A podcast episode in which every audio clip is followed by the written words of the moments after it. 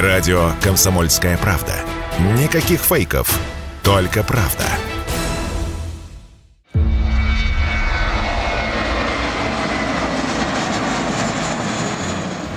Ту-214 модель не новая. Впервые выпущена в 1989 году, а эксплуатировать ее начали в 96-м. В разное время этот узкофюзеляжный пассажирский самолет имелся в парках таких компаний, как Даль Авиа, Трансаэро, Красноярские авиалинии и Red Wings. Сегодня Ту-214 в гражданской авиации не используется, только в госструктурах.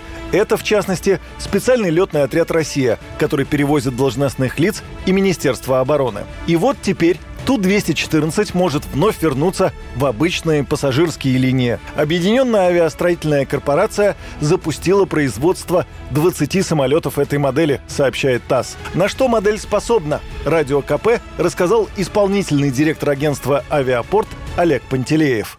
Самолет имеет вместимость ну, до примерно 200 10 кресел. При этом специфика именно этой версии Ту-214, ее отличие от базовой модели Ту-204, увеличенная взлетная масса, самолет имеет увеличенные запасы топлива, что позволяет ему беспосадочно выполнить полеты, например, из Москвы в Хабаровск.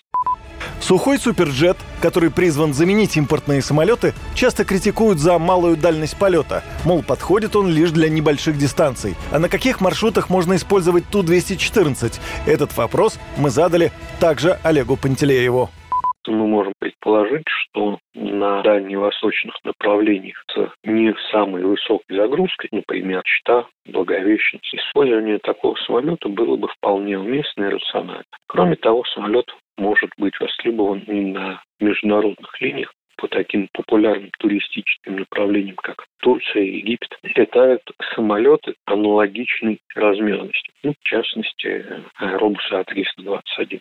Из минусов Ту-214 большой вес по сравнению с самолетами того же класса и, соответственно, расход топлива. И все же модель действительно может заполнить опустевшие после санкций парки российских авиакомпаний. Кроме того, планируется ускорить темпы производства самолетов Ил-96 и Ил-76, сообщили в Объединенной авиастроительной корпорации. Напомним, в рамках санкций Евросоюз запретил поставку и лизинг авиатехники в Россию, а также ее страхование и обслуживание. Юрий Кораблев, Радио «Комсомольская правда».